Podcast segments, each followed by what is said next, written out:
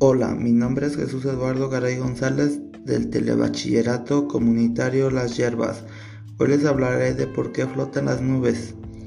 Es interesante el tema porque nos dice que las nubes se forman a partir de la condensación del vapor que hay en el aire húmedo y el aire húmedo es más liviano que el aire seco. El aire seco está compuesto de nitrógeno, oxígeno, dióxido de carbono y otros gases. Es muy poca cantidad. Hay una propiedad de los gases que dice que en unas condiciones determinadas de presión y temperatura, un volumen de un gas tiene siempre el mismo número de moléculas. La molécula de nitrógeno tiene dos átomos y tiene una masa de 28 unidades de masa atómica o Dalton, la de oxígeno 32 Daltons y la de dióxido de carbono 44 Daltons. La molécula de agua, en cambio, como tiene un solo átomo de oxígeno y dos de hidrógeno, su masa es tan solo de 18 Daltons, bastante menor que las otras.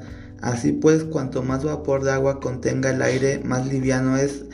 Esa diferencia se mantiene en el momento de la formación de las nubes, por eso es que flotan sobre el mar de aire.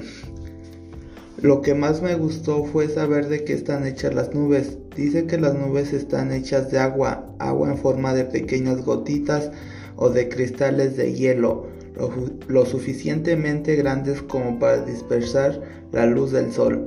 Es esa luz dispersa la que llegar a nuestros ojos nos permite verlas como masas flotantes de aspecto algodonoso. Para concluir, pienso que el hecho de que podamos ver una nube con toda claridad no quiere decir que sea una masa compacta de gotas de agua.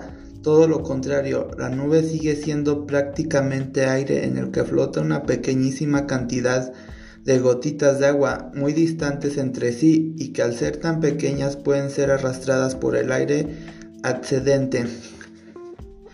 Esto es todo, muchas gracias por su atención, los invito a seguirme en mi canal, hasta pronto.